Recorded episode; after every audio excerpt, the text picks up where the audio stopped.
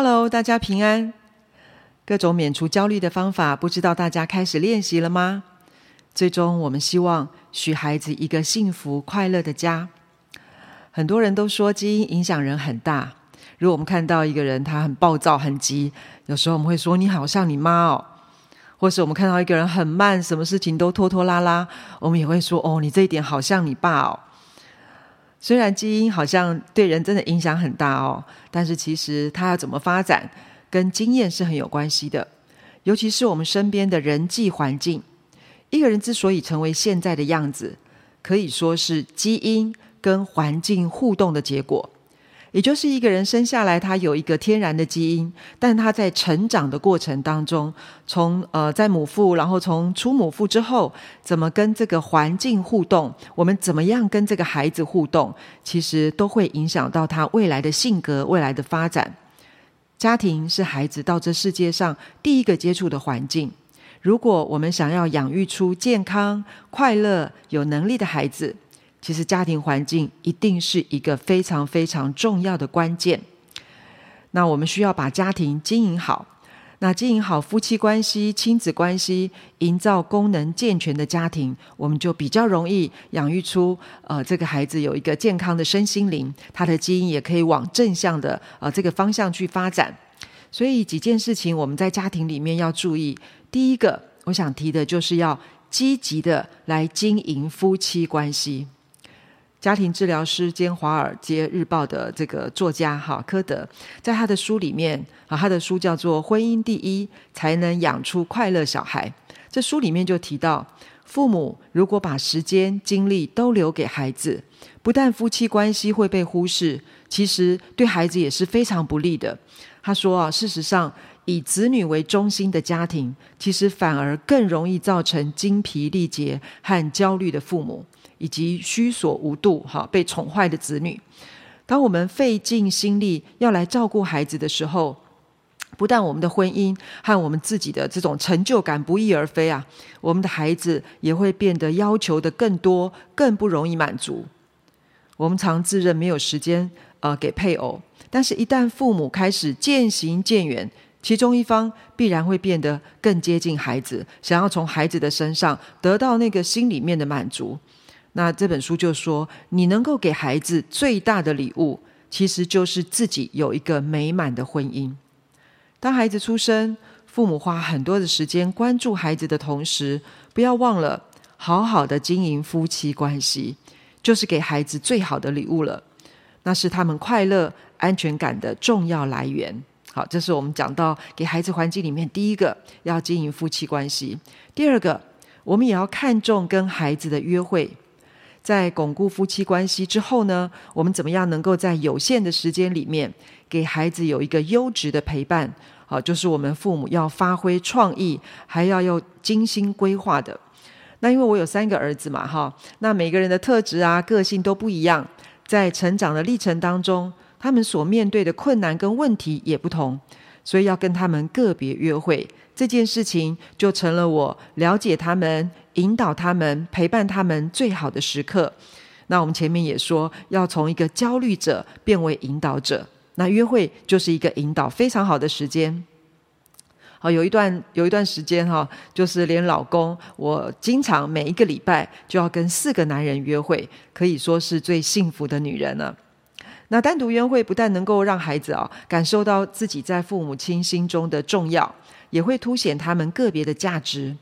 家福基金会他们曾经做过一个研究，哈，做过一个统计，就是针对大台北地区五所国小、国中、高中，好，他们呃做这个优质陪伴的问卷调查。那从呃一千六百九十八份的这个有效问卷当中呢，就是当中有百分之九十七的孩子啊，表示他们很期待，而且是非常需要父母亲陪伴的。那陪伴他们做什么呢？前三名依序就是休闲活动，啊，聊天，啊，然后吃饭，啊，大概有超过五成的孩子觉得父母亲是不够了解自己的，甚至觉得朋友比父母还要了解自己。那还有国中生就说：“哦，如果我父母亲会赞美我，那就是世界末日到了。”好，他们居然这样子形容。好，那或或者是有有的孩子说：“啊，以前又没有陪伴，那现在已经青少年都国中了，陪不陪无所谓了啦。”好，就表达他们心中其实是有期待的，但是也是有失落的。美国已故的这个儿童节目大师哈罗杰哈 Rogers，他曾经这样说：“他说幼儿有一种天生的感觉力。”好，他一跟别人接触，就可以感觉到，可以区分出来谁是真的欣赏他，谁是真心欣赏他，谁是假装的，只是在那里跟他 social 而已。那如果连幼儿都有这么敏锐的觉察力，当渐渐长大的这些孩子们发现大人的这个假意，哈，就是就是只是一个好像社会社会的这种交流，社会性的交流，这种 social 的这种感觉，那他们就会觉得很伤心、很失望。好，会有一种失落感。所以，当我们跟孩子在一起，我们是真的想了解他们，聆听他们说话，还是只是习惯性的、应付性的啊评断啦、教训啦？好，这呃这个敷衍一下啊，他们都是有感觉的。如果我们愿意真心的尊重孩子，当有建议的时候，其实他们也会真心的回应我们。无论我们过去做得好或是做不好，现在都不开始都不嫌晚。如果孩子呃已经比较大了啊，已经青少年以上了，或是过去我们亲子关系就不是很好，可能要马上开始跟他们单独约会，也许不一定习惯。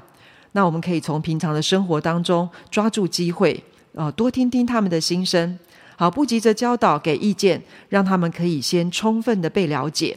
当有多一些愉快的沟通经验啊，可以谈天了，慢慢慢慢，我们就可以谈心了。我们就开始营造亲子的精心时刻。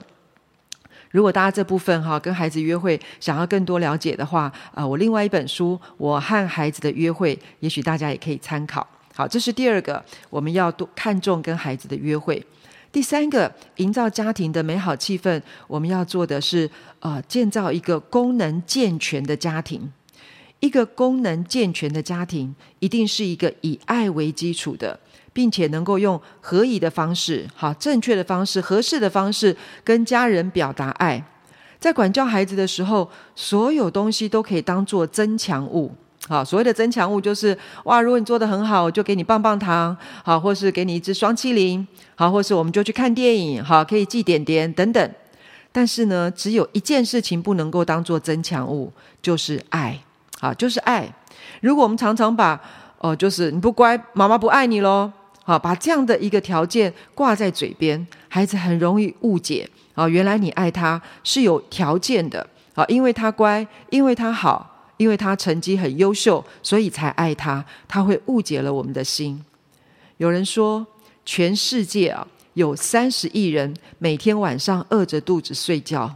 但是却有四十亿人带着空虚感入睡，因为整天都没有听到一句被鼓励的话或是肯定的话。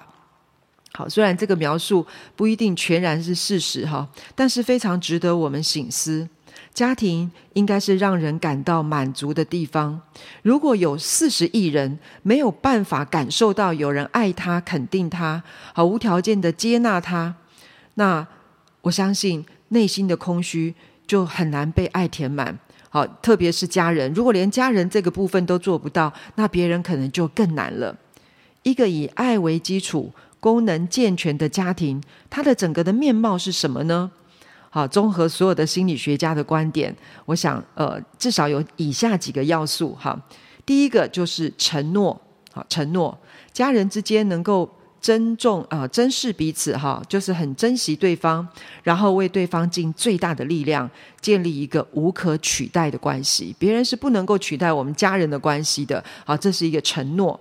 好，第二个是感激。好，家人之间可以常常表达对彼此的喜欢啦、欣赏啦、赞美啦、肯定啦等等。好，第三个是信任跟尊重。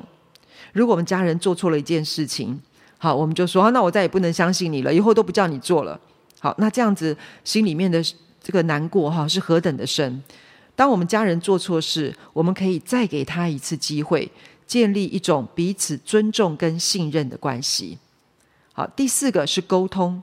好，家人之间要主动沟通，主动想要、渴望了解彼此的心情，常常彼此的问候，彼此的谈心。